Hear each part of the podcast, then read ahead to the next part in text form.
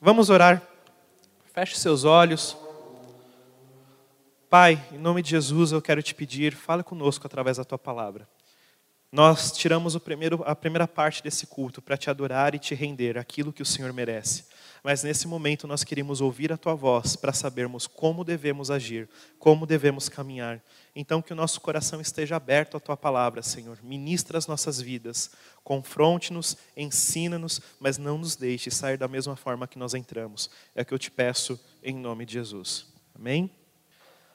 Todas as vezes que nós paramos no hospital, eu e a Mari nós temos o entendimento que Deus ele primeiro, ele permitiu e se ele permitiu, ele também quer nos ensinar alguma coisa. Então, por pior que seja, sabemos que vamos ouvir a voz de Deus de uma forma especial. E nós estamos ainda no, no propósito de leitura da palavra. Quem está lendo a Bíblia? Quem está seguindo? Mas no hospital, eu e a Mari, nós queríamos ler a Bíblia, mas a Mari não conseguia por conta da, da dor de cabeça.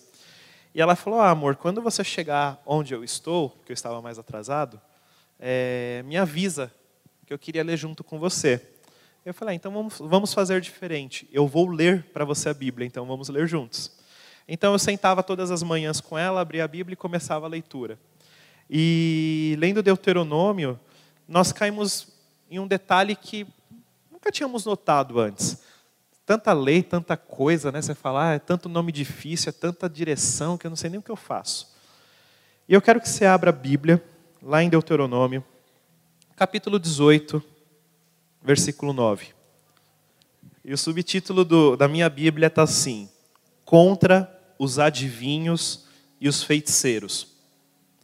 E diz: Quando entrares na terra que o Senhor teu Deus te der, não aprenderás a fazer conforme as abominações daqueles povos. Não se achará entre ti quem faça passar pelo fogo seus filhos ou suas filhas, nem adivinhador, nem prognosticador, nem agoreiro, nem feiticeiro, nem encantador, nem necromante, nem mágico, nem quem consulte os mortos, pois todo aquele que faz tal coisa é abominação ao Senhor. E por essas abominações o Senhor teu Deus te lança de diante de ti.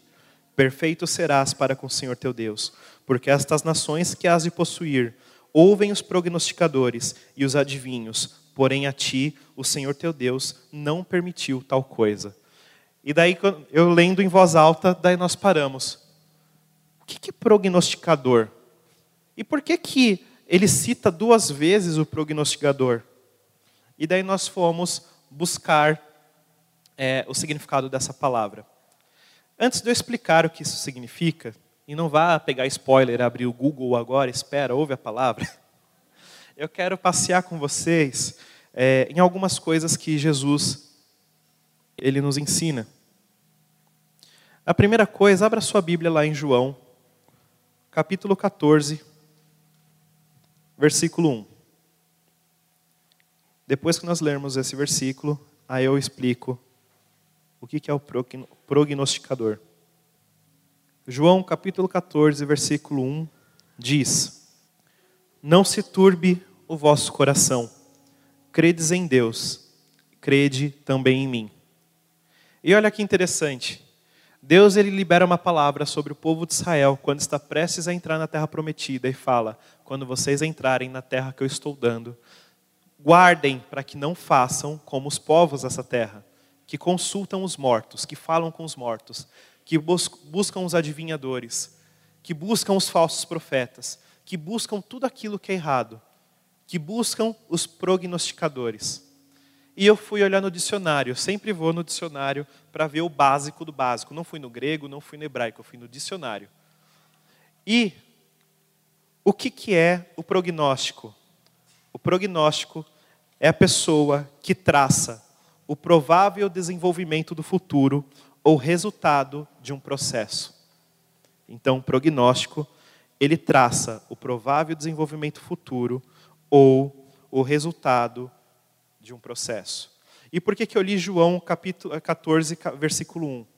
Porque o prognosticador é exatamente uma pessoa que não guarda o coração, que não crê em Deus, que não espera em Deus, que não espera na palavra de Jesus.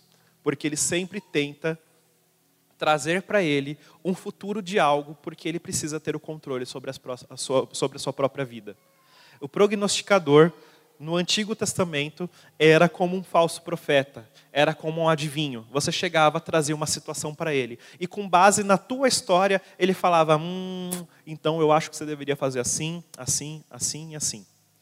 Só que ele não era uma pessoa que te dava uma direção certa ele pegava o teu problema, ele pegava a tua dúvida e lançava algo. Pode ser que aconteça, pode ser que não aconteça. Como o povo ele era muito místico, eles entendiam que um prognosticador era como um profeta. Então, se ele me dá uma provável solução sobre um assunto, isso é certo.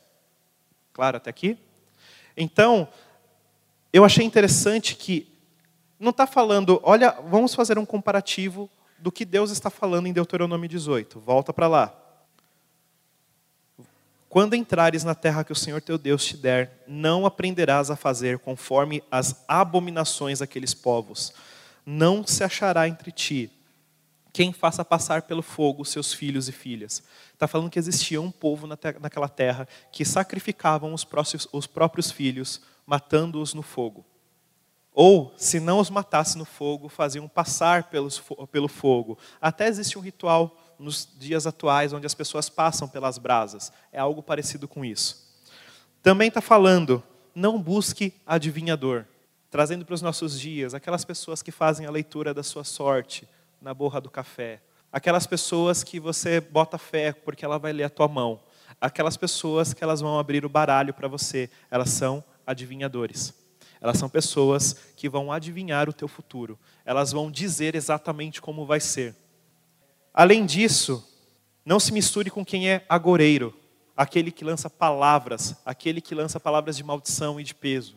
Não se misture também com o mágico, com aqueles que, igual filme, quando você vê a pessoa lançando ah, o pó no fogo e eles começam a adivinhar, é muito coisa de filme, né? Mas a Bíblia tem umas coisas legais. É nesse sentido também. Hoje não temos esse tipo de mágico, mas naquele tempo tinha. E nem quem consulte os mortos. E se você for ler, lá no versículo 14 diz: Porque Deus não permitiu tal coisas. Então eu quero te dizer uma coisa: se a Bíblia está falando que Deus não permitiu tal coisas, é sinal que você pode mexer no mundo espiritual de uma forma que não é agradável a Deus. Então, sim, eles podiam consultar os mortos. Uma vez eu estava lendo um artigo sobre missões que existe em algum lugar aqui no mundo, do nosso mundo atual, que é, existe um ritual que eles ressuscitam o morto na cidade deles, e, e o bruxo ele vai soprando no ouvido do morto o caminho para ele até os montes, e quando chega no monte tal, esse morto cava o próprio buraco e se enterra. É um ritual de passagem. E, então, eu estou falando de coisas reais. Então, se Deus está falando que não faça, não faça. Não sejam como esses. Mas no meio dos adivinhos e dos feiticeiros, Deus coloca os prognosticadores, aqueles que ficam, senta na mesa. Ah, mas eu acho isso. E você? Ah, eu acho isso. Ah, então eu acho isso e isso. Então acho que vai acontecer aquilo. Sabe a mesa do achismo? Ah, nós sentamos e nós estávamos conversando e tudo indica que vai ser assim. Você está sendo um prognosticador. Existe o prognóstico bom, existe o prognóstico da medicina, que é aquele que você entra no consultório e o médico fala: pelos seus sintomas e pelo seu diagnóstico, nós podemos te tratar assim. Ok? Então, quando você vai no médico, você tem um prognóstico antes dos exames e você tem um prognóstico após os exames. Ele, com base no que você está me dizendo, eu vou te pedir esses exames. Agora eu tenho esses exames e eu posso te dar as direções para o que você vai fazer para curar a sua enfermidade. Esse é o prognóstico ok. Mas o prognóstico bíblico é aquele que eu não sei, eu só acho tudo. E com base no meu achismo, eu traço todo o meu futuro. Eu traço o futuro da pessoa do meu lado. Então, às vezes, você tem raiva de alguma pessoa e você nem sabe por quê. Às vezes, você tem birra de uma pessoa e você não sabe por quê. Porque em algum momento você olhou e você julgou quais seriam as possíveis ações daquela pessoa. E quando você quebra a sua cara, você fala, eu não devia ter julgado. Então, o prognóstico é um julgador. É alguém que tem uma decisão, tem, uma, tem algo formado na cabeça, sem saber quais são os fatos. Claro até aqui? E eu estava lendo isso na Bíblia, e eu, falei, eu e a Mari, a gente parou. Ficou olhando para a cara do outro e falou: Meu, quantas vezes eu fiz isso? Eu não estou falando que você faz eu não, mas quantas vezes eu não sentei na mesa e papo vai, papo vem, ah, ah, ah, ah eu acho isso, está errado. Ah, eu acho aquilo, está errado. Pode até ser que exista algo que está errado, mas se eu sei que existe algo que está errado, eu vou na fonte, eu não fico no achismo. Porque o achismo, ele te abre um precedente até para você se perder em Deus. Porque você começa a se ferir com coisas que não são. Você começa a dar ouvidos a coisas que não existem. Você começa a fantasiar coisas que você nem sabe. E você começa a achar que existe uma teoria da conspiração. Que aquela pessoa naquele dia te olhou de um jeito porque, ah, ela sabe do que eu estou falando. E a pessoa nem sabe do que você está falando.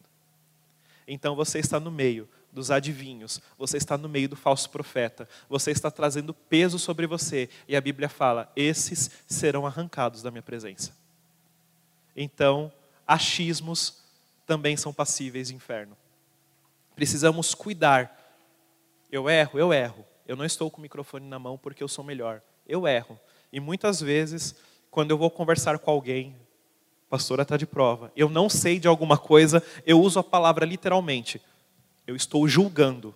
No meu julgamento eu acho isso, isso, isso, isso. E por que eu estou falando eu estou julgando? Porque quando eu uso essa palavra, eu estou entendendo que eu posso estar completamente errado sobre o que eu estou ouvindo e sobre o que eu estou vendo. E quando eu falo eu estou julgando, eu estou abrindo a porta para que ela ou qualquer outra pessoa fale assim: não, você está errado, não é bem por aí. Não, não é desse jeito. Ou olha, isso aconteceu, mas foi por isso, isso, isso, e não por aquilo que você acha. Quando não temos coragem de falar que estamos julgando, nós nos fechamos para qualquer correção, nós nos fechamos para qualquer direção. E que tipo de pessoa você quer ser? Você sempre vai ter uma porta aberta ou uma porta fechada. E que tipo de filho de Deus você quer ser? Para Deus, eu quero sempre ter uma porta aberta. Tem momentos que nós fechamos a porta para que Deus faça coisas em nossas vidas. Talvez hoje você esteja angustiado, talvez hoje você esteja em dúvida sobre muitas coisas na sua vida, talvez hoje você esteja ferido com muitas situações, simplesmente porque você acha. Cuidado, não deixe a sua paz ser roubada. E é por isso que eu comecei com João 14:1. Não se turbe o vosso coração, crede em Deus e também em mim. Porque você precisa colocar todos esses seus achismos diante de Deus e pedir que Ele te dê o entendimento de como proceder, que Ele traga à luz o que precisa trazer à luz, que Ele faça o que Ele tem que fazer, que Ele cure o que precisa ser curado. Que às vezes até com Deus nós, nós somos prognosticadores. Ah, eu acho que Deus deveria me tratar assim. Ah, eu acho que Deus deveria fazer assim. Então você não crê em Deus.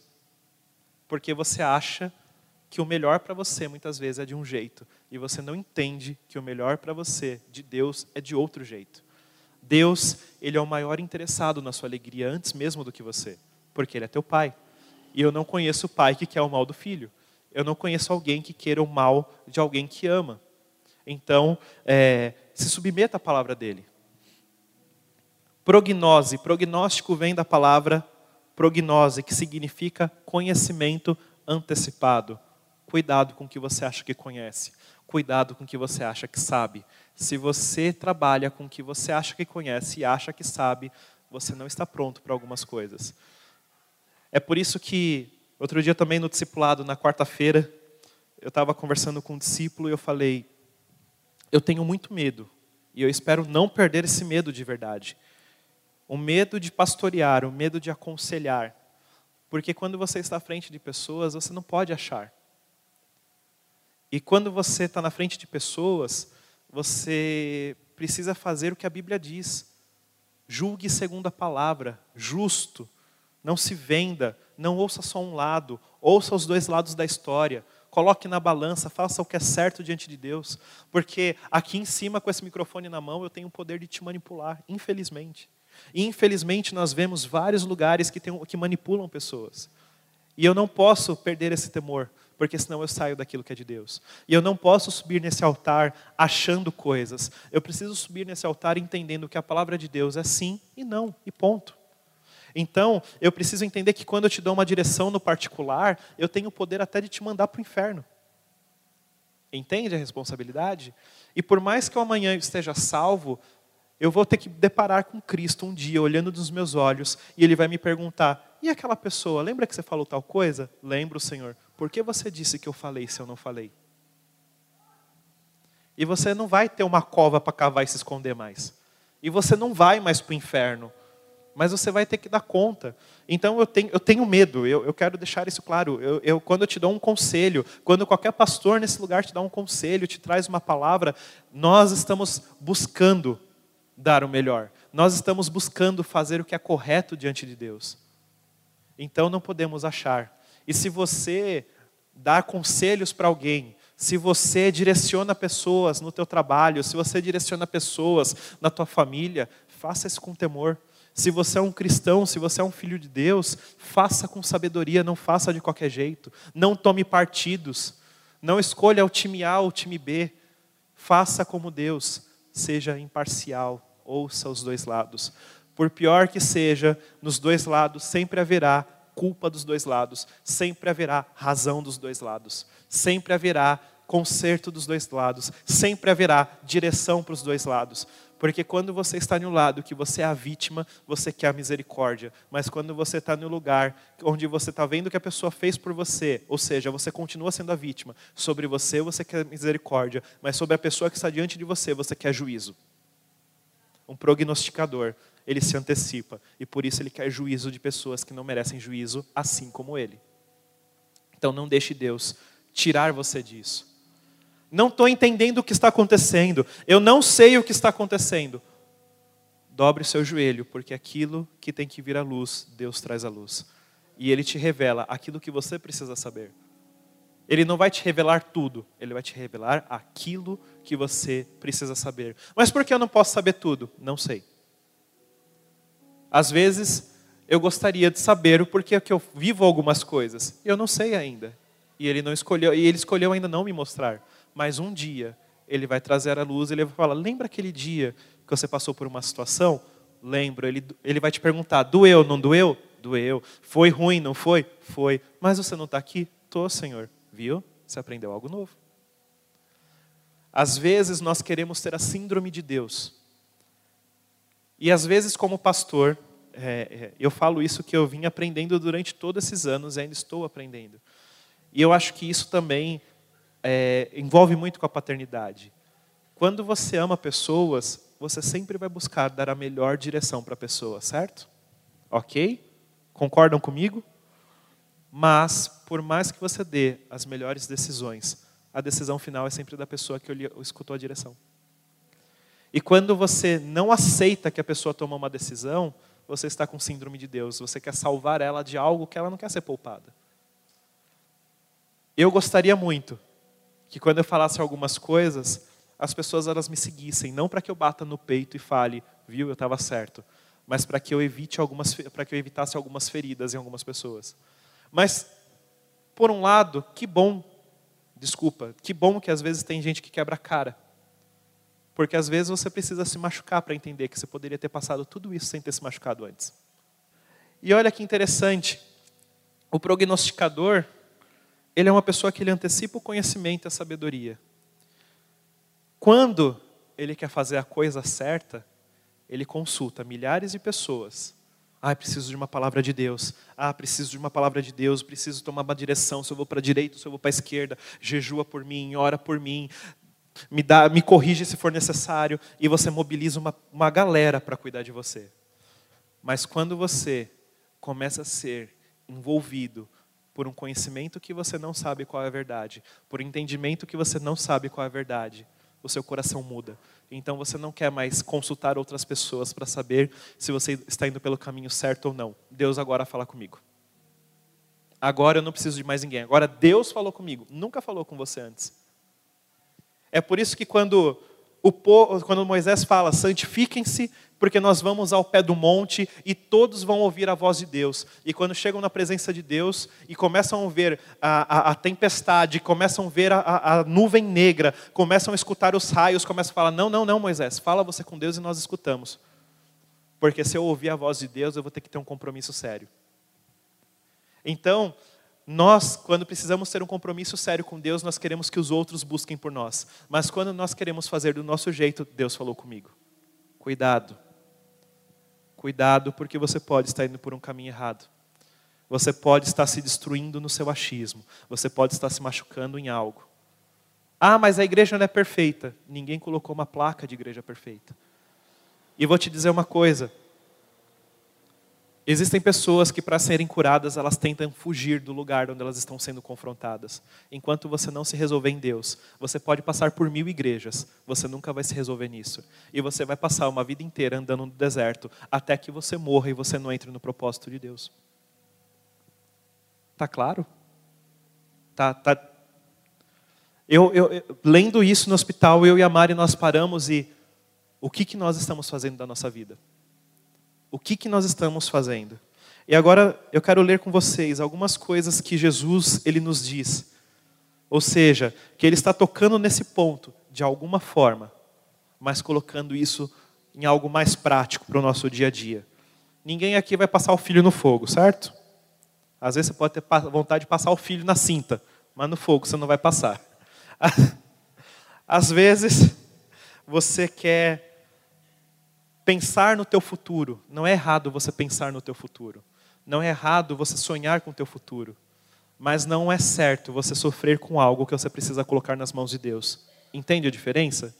Ah, eu estou passando por uma luta muito grande, então por conta disso, disso e disso, eu acho que eu vou fazer assim. Para que você acha? Vai no lugar certo, ele vai te dizer como falar, fazer. Ele vai te dizer como se comportar. Ele vai te mostrar como as coisas devem ser. Não fique achando. Eu vou falar por mim mesmo. As pessoas falam que eu sou muito calmo, que eu sou muito pensador. E realmente eu sou. Mas eu já perdi muitas noites de sono porque por ficar pensando como ia ser o meu dia seguinte.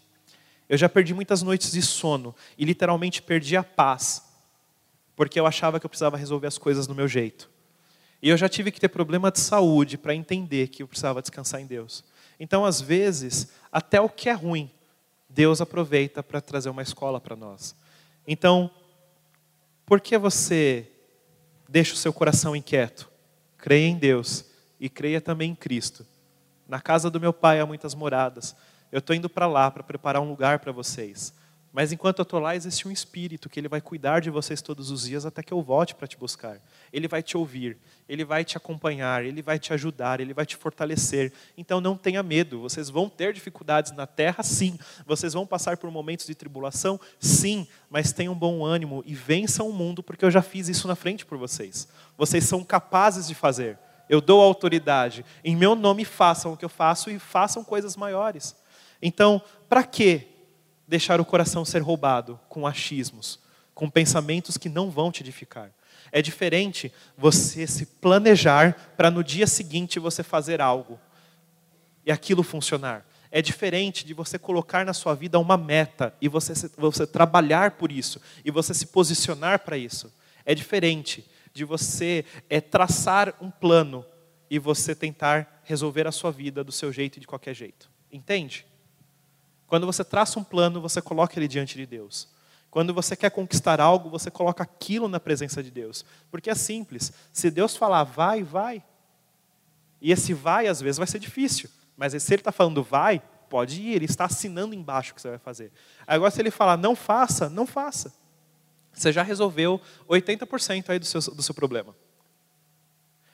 Então, se ele te der a direção, vai, faça, planeje, sonhe, trabalhe. O sobrenatural Deus faz, mas o possível está nas suas mãos. Então não fique parado. Agora, se você não tem uma direção, espere. Não faça nada sem uma palavra de Deus. Uma vez me perguntaram assim: como que você está lidando com tal situação? Falei, estou orando. Da pessoa virou para mim e falou assim: eu não consigo entender isso. Porque isso para mim é administrativo, não é espiritual. Só que eu vou te dizer, eu posso falar nesse sentido que eu sou um fariseu de fariseus, porque muito da minha vida eu tentei fazer pelo meu pensamento, pelo meu conhecimento, pelo meu entendimento. E eu cheguei num ponto na minha vida que Deus ele virou a chave. Ele me desconstruiu. Não estou falando que hoje eu sou, nossa, eu sou pura unção. Não. Às vezes as pessoas precisam falar, calma, calma, espera. Às vezes as pessoas precisam falar, Não é desse jeito. Às vezes a minha esposa precisa puxar minha orelha, porque quando a razão quer voltar forte em mim, eu sou um problema. Então Deus ele vai aos poucos te ensinando. Eu só estou levando 14 anos para entender algumas coisas. Por que eu estou te dizendo isso? Porque quando você se converte, Deus ele não apaga a tua memória. Deus não te faz esquecer quem você é. Ele pega o que é bom e ele afina, ele deixa mais puro. Ele pega o que é ruim e ele trabalha. Ele pega coisas, arranca e joga no lixo. Ele pega coisas e trabalha para que fiquem boas. Então você sempre vai estar aprendendo algo, não se preocupe. Não tenha medo, não desista de Deus. Mateus capítulo 6, 22. São os olhos a lâmpada do corpo. Se os teus olhos forem bons, todo o teu corpo será luminoso. Se, porém, os teus olhos forem maus, todo o teu corpo estará em trevas. Portanto, caso a luz que em ti há sejam trevas, que grandes trevas serão. O prognosticador, ele precisa tomar cuidado com o que vê, como vê. O prognosticador precisa tomar cuidado com o que ouve e como ouve. O prognosticador precisa tomar cuidado do que fala e como fala. Então, se você olha e você só usa a sua ótica em cima de um, de um todo, você está correndo risco de você julgar mal. Se você está olhando com a ótica dos outros, você está correndo risco de julgar mal. Se você está ouvindo tudo que falam, você corre, corre o risco de ouvir meias verdades. Se você está ouvindo o lado A, você precisa ouvir o lado B. E se você vai falar alguma coisa, você precisa falar com cautela, porque eu quero te dizer uma coisa: ainda que você diga uma verdade, uma verdade dita de forma errada, ela se torna maldita. E você perde a chance de ganhar o teu irmão em algo que você poderia ajudá-lo. Então, o prognosticador, se ele acha muito, ele vai ver tudo com olhos ruins. Se ele ouve tudo, ele só vai escutar todo ruim. E se ele fala, ele vai falar do que o coração está cheio. Porque primeiro os olhos precisam alimentar o corpo. Precisa, primeiro os ouvidos precisam alimentar o corpo. E quando as minhas luzes se tornam trevas, eu vomito aquilo que está dentro de mim. Então é por isso que Jesus fala: não é o que entra, mas é o que sai. É o que sai de você que é o problema. É como você faz que se torna prejudicial. Você pode se questionar sobre coisas, você pode averiguar fatos, mas como você faz vai fazer toda a diferença. Se você for procurar uma pessoa que cometeu um crime, que ele matou sem motivo, ele vai falar que ele tinha algum motivo. E se você der muito ouvidos, você ajudaria a matar. Ah, eu nunca faria isso. Faria.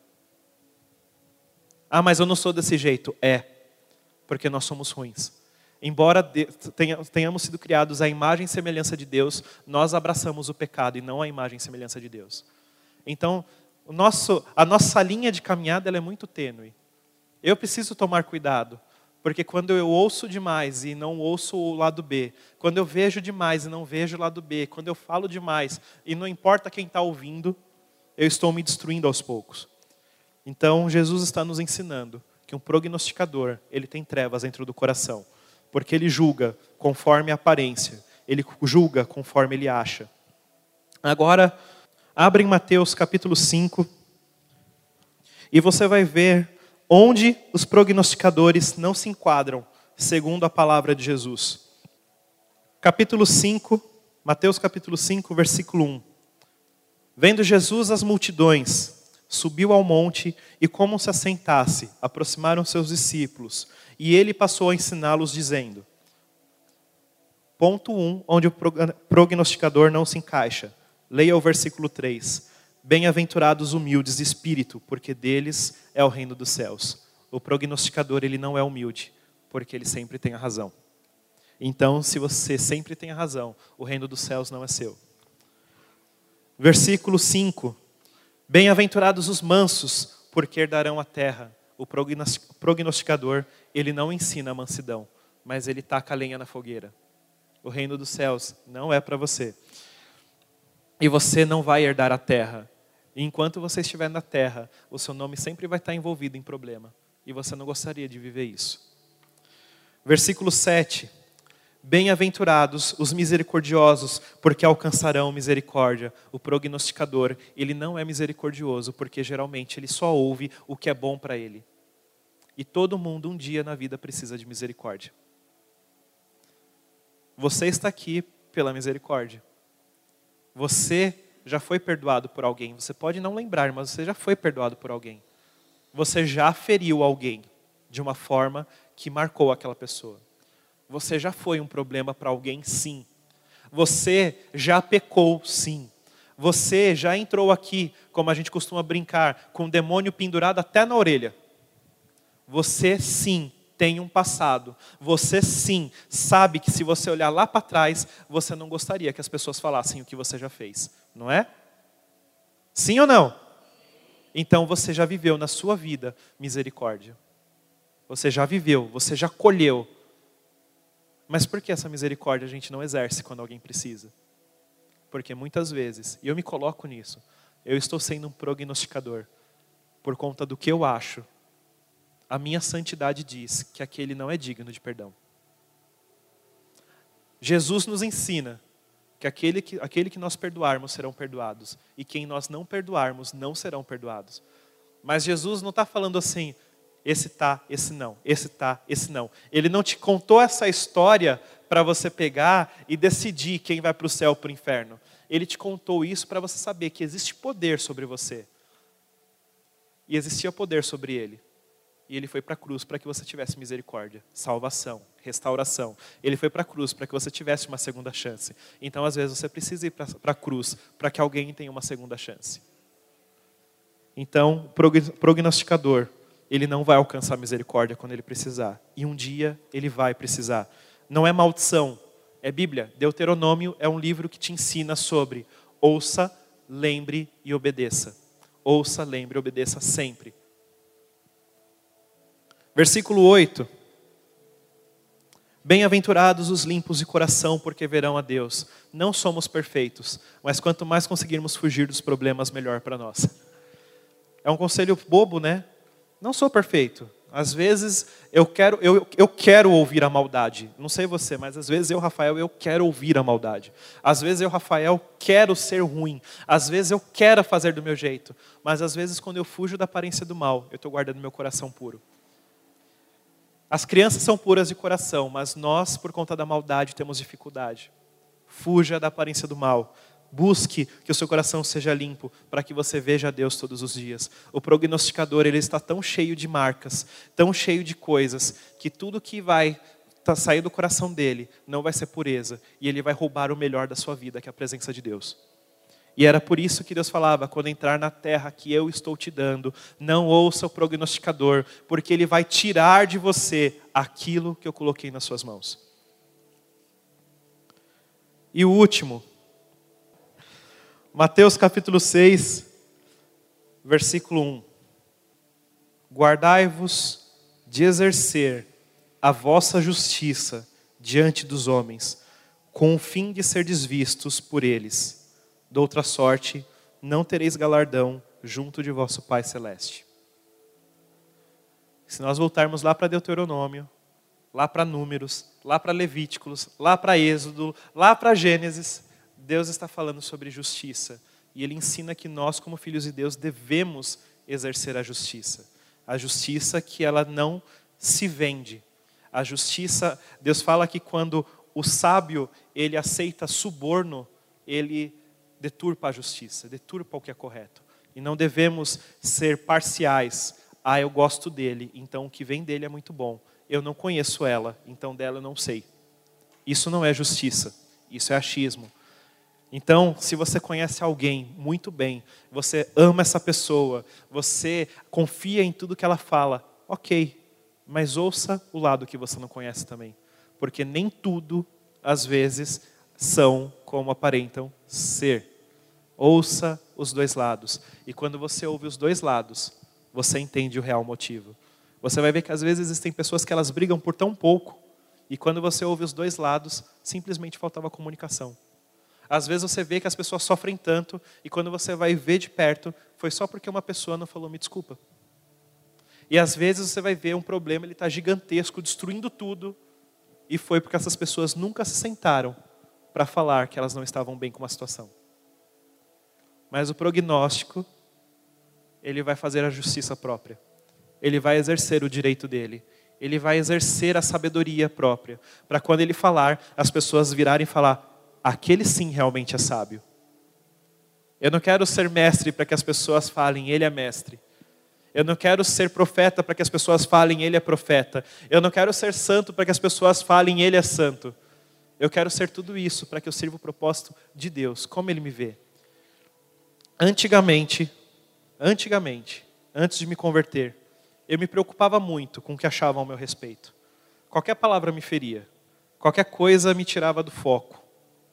Hoje em dia, sofro às vezes, sofro. Ainda sou sentimental, não tenho vergonha de falar. Mas hoje em dia eu aprendi que se você fizer a coisa certa, vai ter alguém que vai te criticar. E se você fizer a coisa errada, vai ter alguém para te criticar. Então, não importa o caminho que você vai seguir. Se você já criticou alguém, alguém está te criticando. Se alguém elogiou você, alguém vai continuar te elogiando. Então, não tenha medo. Você não vai ser perfeito. Jesus falava: vinha João, que jejuava, que era profeta, e vocês falavam que ele era, louco. Eu chego, como, bebo, estou no meio dos pecadores. Me chamam de pecador. Reclamavam dele porque era santo demais. Agora eu faço coisas diferentes e reclamam porque eu sou diferente demais.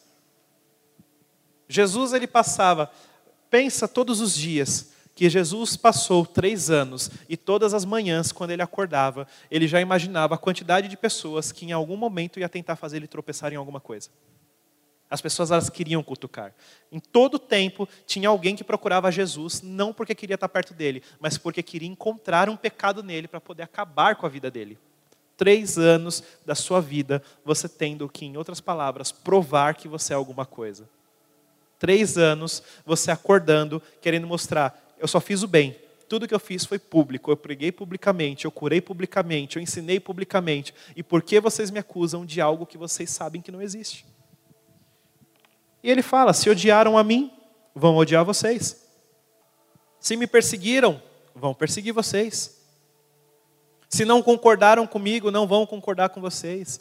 Então pare de se preocupar com o que as pessoas acham ao teu respeito. Faça o que é certo. E o que é certo, eu vou te dizer, nós ensinamos nessa casa que a palavra profética, ela não é de uma pessoa só. Ah, eu sou profeta, Deus fala comigo. Só eu tenho a verdade. Eu quero te dizer que quando Deus fala com você, Ele vai falar com no mínimo mais três ele vai mostrar a verdade para no mínimo mais três. E por que, que ele faz isso? Porque nós dependemos uns dos outros. Porque o evangelho começa com no mínimo dois. Um é Deus. Abaixo de Deus, tudo começa no mínimo dois. Então, quando você quer tomar uma decisão, quando você quer ter uma atitude, consulte uma pessoa. Consulte, se você é casado, consulte teu marido, consulte a tua esposa. Consultou, ok, nós corremos o risco de ter uma imparcialidade. Consulte um amigo verdadeiro. O amigo verdadeiro é aquele que vai falar o que você não gosta de ouvir, tá? Porque na Bíblia você vai encontrar em alguns momentos. Olha para Davi. O profeta entrou na presença de Davi e falou: Meu rei, faça tudo o que tiver no seu coração. Construa o templo para o Senhor. Lá vai ser lugar de adoração. Deus é contigo. Deus é bom. E quando o profeta vira as costas, Deus fala assim: ou oh, volta lá. Porque não é isso não, viu? Meu rei, desculpe, viu? Você não pode, não, que a sua mão tem sangue. Você não pode fazer isso. Então, teu amigo, no momento, o amigo verdadeiro, no momento da tua dor, ele vai te dar colo. O amigo verdadeiro, no momento da necessidade, ele vai cuidar de você. Mas o amigo verdadeiro, por mais que você esteja no oba-oba, na roda da pizza na sua casa, você falar alguma besteira, ele te falar a verdade na tua cara, em amor, esse é teu amigo. Então, consulte teu amigo verdadeiro. Consulte as suas pessoas de confiança. Julgue segundo o julgamento de Deus. Faça como você acha que Jesus faria. Cuide como você acha que Jesus cuidaria. Mas não no achismo é como a Bíblia diz. Eu até falei errado. Como a Bíblia diz para eu fazer. Amém? Eu quero convidar você aí no seu lugar, ficar de pé. Eu sempre gosto de subir no altar e me expor um pouco. Então você sempre vem falando, eu já fiz isso, eu já pensei isso, eu já agi assim. E essa palavra, quando nós estávamos lendo no hospital, a gente até fala, Senhor, perdoa. Perdoa. Nós precisamos parar de ter medo e vergonha de reconhecer que erra. Nós somos uma igreja. Enquanto você tiver medo de reconhecer que erra, enquanto você tiver medo de reconhecer que precisa de ajuda, enquanto você tiver medo eu não estou falando para você sair contando a tua vida para todo mundo, tá? Porque nós precisamos entender. Existem pessoas dentro da casa de Deus que elas não têm maturidade para algumas coisas. E ponto. Não é vergonha falar. Existem pessoas que se ouvir uma vírgula a teu respeito, ela vai sair na rua e ela vai pular na frente do ônibus. Porque ela ainda não tem estrutura para algumas coisas. Então, não saia contando a tua vida para todo mundo. Mas você precisa parar de ter medo de reconhecer que você precisa da ajuda de Deus. Você precisa parar de ter medo de reconhecer que você precisa da ajuda de outras pessoas, de reconhecer que você peca sim, e fazer como Paulo, falar o bem que está diante de mim, e, e, é esse que é o caminho certo, eu não faço, mas o pecado e a maldade está no meu coração, e isso eu desejo todo o tempo.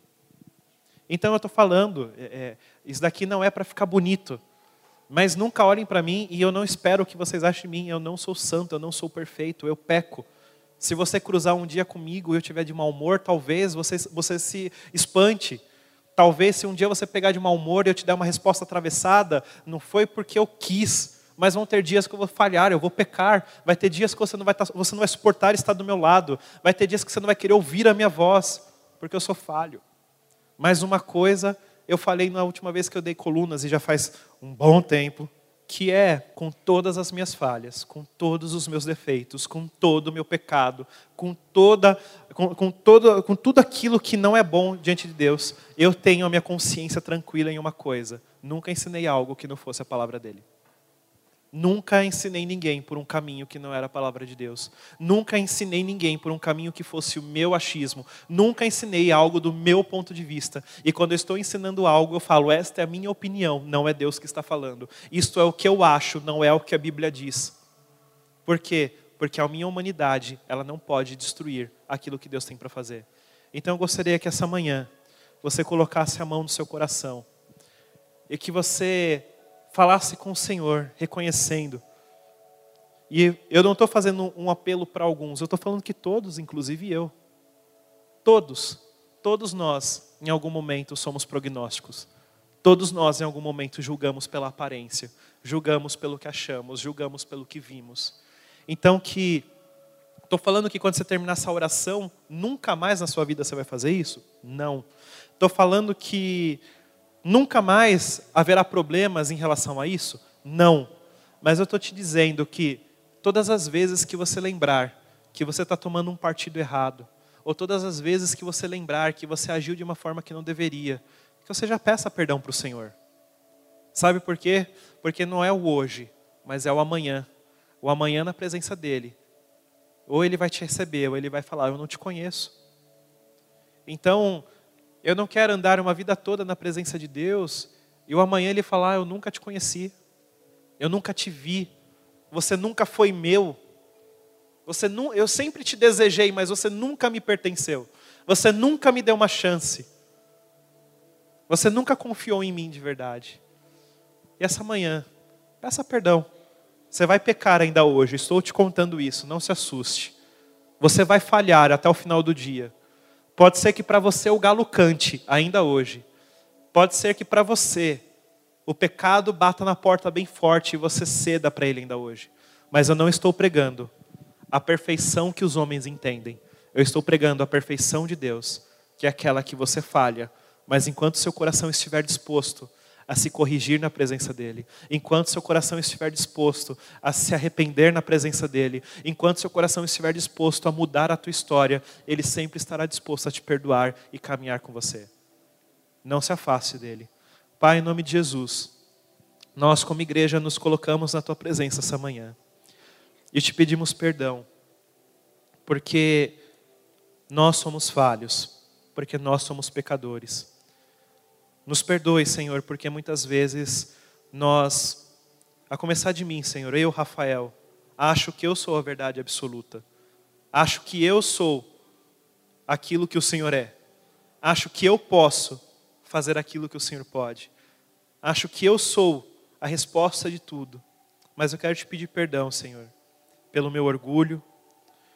Eu quero te pedir perdão pela minha soberba, pela minha arrogância. Eu quero te pedir perdão, Senhor, se eu não te ouço como eu deveria, se eu não me entrego como deveria.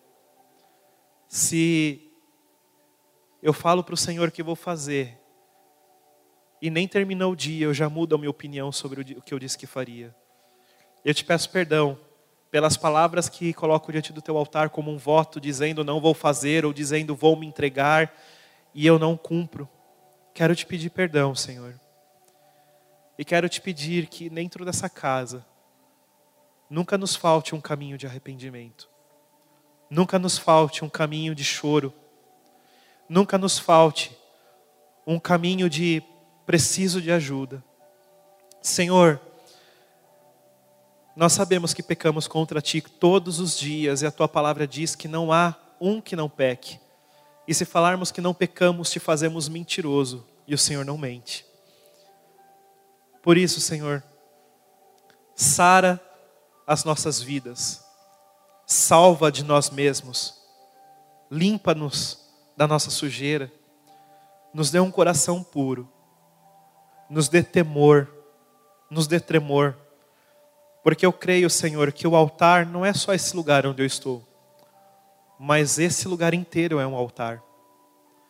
E assim como o Senhor recebeu Isaac como um sacrifício, sem precisar matá-lo, mas como uma entrega verdadeira de Abraão, nós queremos ser um sacrifício verdadeiro. E nós queremos te pedir, Senhor, que o teu fogo venha sobre nós, que aquilo que é ouro, o Senhor derreta e purifique, que aquilo que são obras de pau, de pedra, de palha, coisas que não vêm de ti, que o Senhor arranque e destrua, mas aquilo que é bom, o Senhor purifique, para que tenha mais valor. Espírito Santo, nos perdoe porque nós pecamos e nós te obrigamos a ver o nosso pecado todos os dias. Porque nós falamos que te amamos, mas te arrastamos para o nosso eu, nós te arrastamos para aquilo que não é verdadeiro. E você não pode fazer nada a não ser esperar que Cristo volte para que você volte para o lugar que é santo. Então nos perdoe, porque nós te ferimos muitas vezes. Jesus, nos perdoe porque te crucificamos toda hora por conta dos nossos pecados, porque as nossas ações muitas vezes invalidam aquilo que o Senhor fez, porque nós não recebemos o seu sacrifício, ou nós invalidamos tudo que o Senhor fez porque pecamos, ou nós invalidamos tudo que o Senhor fez porque não acreditamos que podemos ser perdoados, porque não acreditamos que o Senhor pode fazer algo por nós, porque não acreditamos que o Senhor pode mudar as nossas vidas nos perdoe porque só anulamos o que o Senhor faz. Nos perdoe, Senhor, quando nós colocamos máscaras para outras pessoas. Nos perdoe quando falamos que somos fortes, quando na verdade estamos destruídos em, e não buscamos em Ti socorro. Pai, nos perdoe porque não confiamos em Ti como filhos. Porque declaramos em alto bom som que somos Teus filhos, mas não nos portamos como filhos não reconhecemos o teu poder sobre nós, não reconhecemos o teu amor sobre nós. Nos perdoe, Senhor. Nos perdoe. Senhor, eu te peço em nome de Jesus, que o Senhor receba a oração de cada um dos teus filhos. Como sacerdote, eu entro no lugar santíssimo e ofereço a oferta pelas minhas falhas. E como ministro dessa casa, eu conduzo o teu povo à tua presença e peço, santifica-nos na tua verdade, que é a tua palavra. Santifica-nos na tua verdade, que é a tua palavra. Não nos deixes rejeitar, não nos deixe rejeitar aquilo que é puro, que é santo. Não nos deixe rejeitar a tua palavra que nos direciona. Não aparta a tua presença de nós, Senhor. Não nos deixe insensíveis à tua voz. Ensina-nos, Pai. Ensina-nos. Pai, eu quero te pedir que aqueles que entraram nessa casa, que estão tomados pelo peso de culpa, que se culpam por não conseguirem ver algumas coisas diferentes em sua vida, que o Senhor possa absorver essa culpa delas e mostrar que o Senhor é o Deus que faz milagres. Aqueles que não podem mais fazer nada, que o Senhor venha com provisão. Aqueles que precisam se posicionar, que o Senhor ajude-os a se posicionar. Aqueles que estão com o coração marcado por dúvidas, por medo, por desespero, que o Senhor traga a resposta. Que tudo na vida dos seus filhos venha à luz e que eles vejam que o Senhor é o Deus que cuida de todas as áreas, que o Senhor é o Deus que cura, que o Senhor é o Deus que sabe toda dor, que o Senhor é o Deus que conhece o coração do homem no mais profundo. Ouve a oração do teu povo essa manhã e se manifeste a cada um deles, Senhor, em nome de Jesus. Em nome de Jesus. Amém? Aplauda o Senhor.